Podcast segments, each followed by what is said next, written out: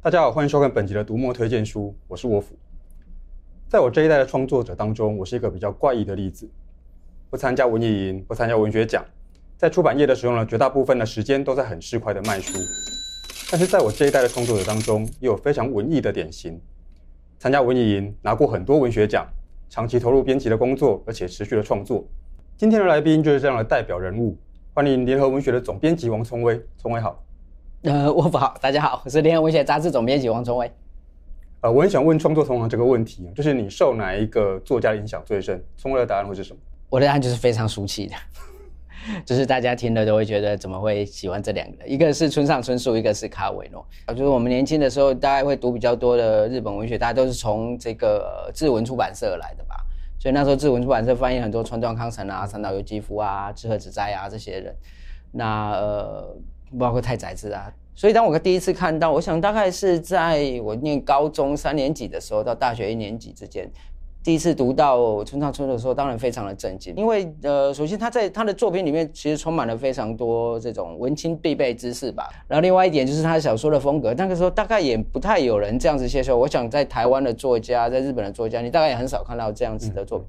呃，比方说这个、川端康成，川端康成的作品或者夏目漱石的作品，你就知道他好像是坐在他们的书桌前面，对不对？然后旁边有个烤一个火炉一类的，在榻榻米上，然后正襟危坐的写下他们对美日本所谓的美的这件事情的，的故事等等。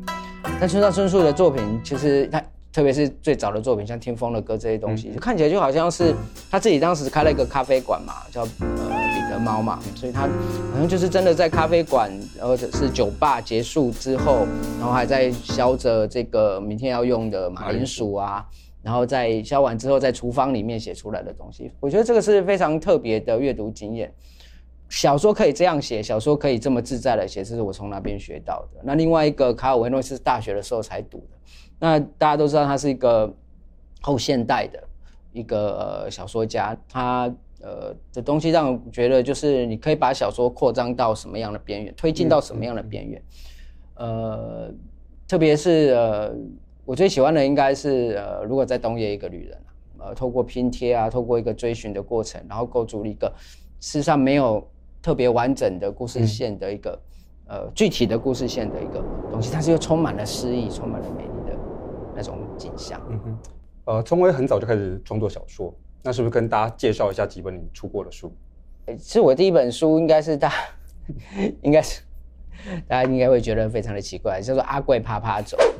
那这个阿贵是一个非常早期的一个动画人物嘛。那我帮他代笔写了一本叫做《阿贵趴趴走》，就是阿贵到台湾各地去参观各式古迹啊什么，其实还蛮有教育意义的。那第二本。呃，接下来我真正出了我的小说集，那个短篇小说集叫做《稍纵即逝的印象》，这是在印刻出版的。但是那时候的我觉得故事没什么了不起，嗯、就是这天天下也没有什么什么新鲜事吧。嗯嗯、所以唯一有新鲜的事情就是你可以用各式各样的文学技巧去做这件事情。所以呃，那时候我心里面想的就是技术，技术，技术。嗯、所以写出了一本。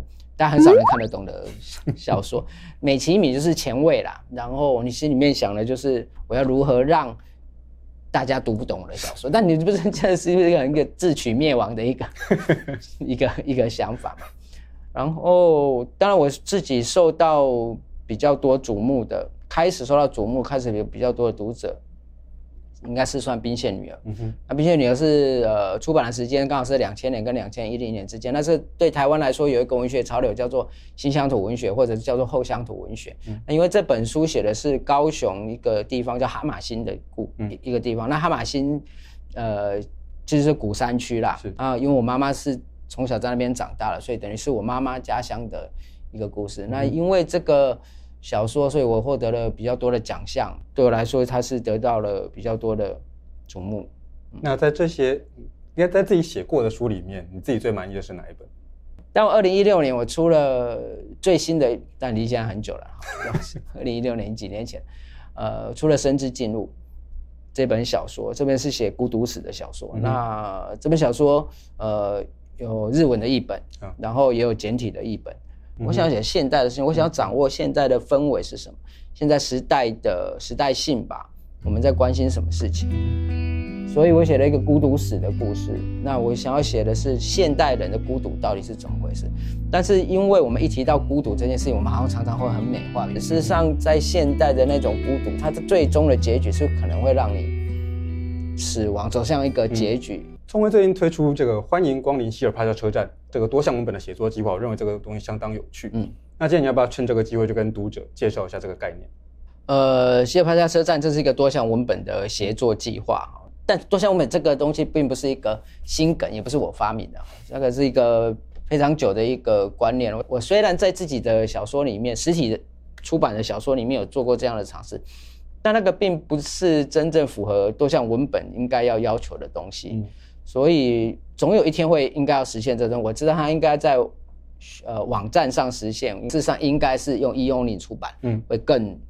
呃，符合多项文本能够做的事情，那所以我们选择了跟 Readmoo 呃合作。我想在台湾里面是大家是最重视呃文学出版的，不管是台湾的小说或是翻译作品，总是对于小说出版或者文学出版是一个最注重的一个呃电子书的呃一个公司啦。是，所以当初是怎么决定说我们要用一个呃就是这个车站这个主题？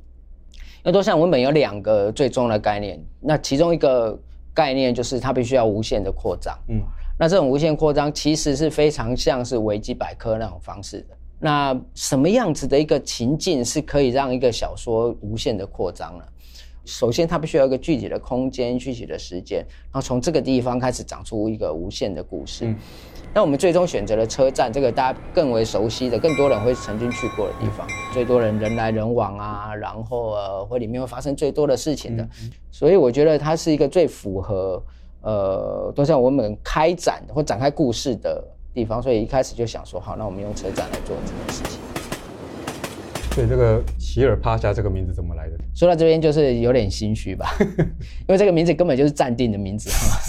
那因为我心里面想的这个车站呢，它不能够是一个小型的车站嘛。如果是个地方的车站，一个乡下车站，大概出入人就会比较少。所以我心里面想的是一个大型的，会有很多容纳各种异国人士都可能会去的地方啊。所以它最好是在一个东西的交汇，然后它又不能够很很年轻，因为年轻它又没有历史感。所以我在心里面想说，好，那我要一个车站，然后我要至少一个建立一两百年的，嗯，然后一个古老。所以我就把这个三个 keyword 就把它 Google 一下。结果就跑出了一个很奇妙的一个选择，就是呃伊斯坦堡的车站。嗯，那伊斯坦堡的这个很有趣的是，它有两个车站，一个叫做希尔凯奇车站，一个叫海达尔帕夏车站，一个在西边，一个在东边。那一个在亚洲，一个在欧洲。那其中在欧洲的那一个刚好又是呃希尔凯奇车站，又刚好是这个东方快车谋杀案的终点站，所以又跟推理小说又有连着上关系。那我觉得这实在太符合了，才符合我想要的东西。我就想说，那就暂弄一个暂定的名字吧，就把这这个两个车站把它合起来，所以叫做希尔帕夏车站，大家就莫名其妙的接受，对对对，就 大家也都接受了。所以聪威那个时候就是想要找很多作家进来写这个，参与这个多项文本的写作计划。那本来找这些作家有什么标准？标准我们就希望找红的吧，就是希望找读者多一点的。嗯哼。但当然，这个呃，第一就是他必须是小说家了。我希望我原本的设定是希望都是小说家啦。然后他也不一定是只有台湾的作家，因为我们是以华文写作，所以呃，我想就是符合这样子的标准。但如果有机会再往下做的话，我们会希望有更多不同的人来呃参与这件事情。所以当时找他们来，有给他们任何的限制嘛？比如要写什么啊，写写多少之类的。唯一的限制就是写至少要写个两千字啊，哦、然后有一个交稿时间。嗯哼。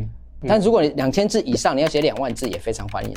就是 你你可以爱写什么。那有的人故事比较多嘛，有的人故事比较少。嗯、那我觉得这个是电子书出版的好处啊。所以我们让每一个作家视把自己视为一个车站的旅客，或者是至少你是一个去接人家来的人，就是说你是其中的一个参与者。你的人设可以自由设定，你的主题，或者是你要写的类型，你要写推理小说，写百合，你要写罗曼史，你要写抒情的，写很暴力的都可以。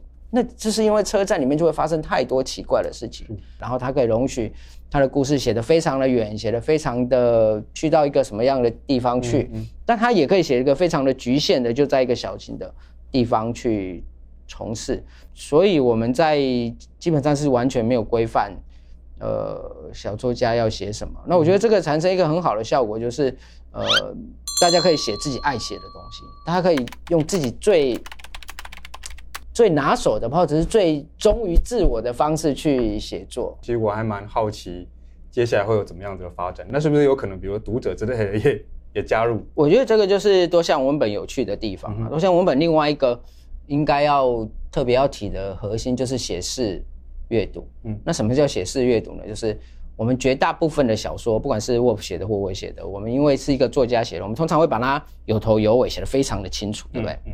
所以，我们绝大部分在阅读一本小说都是封闭式的阅读。可是，多项文本的一个特点就是，它应该是写式阅读，就是你必须写才能够真正阅读。嗯，那我们也会希望说，呃，比方说作家在写的过程里面，他当然会期待有没有被接下去，或者他如何去接前面一个人。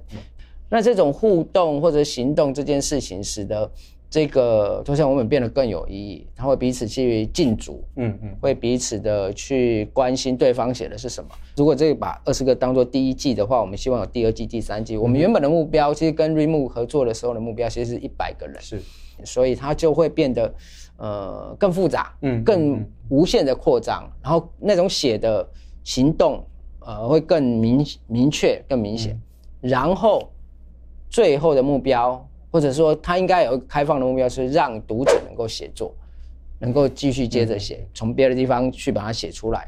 这样子的话，他最最终就会成为一个共同参与的作品。嗯嗯，理想上是这样。那自己接下来自己的计划，接下来计划想要做什么？就想要写一本小说，因为我之前 这几年出版了，呃，比较像是工具书式的东西，嗯，所以编辑一样的东西，对对，编辑的东西。然后也出过诗集，但现在就是想要一个素朴的，因为上一本书已经是二零一六年的小说，甚至进入。对对对，所以希望有机会能够写一本小说。OK，这个这个愿望我很能理解了，而且我一切做的事情都是支持我回家写小说这样。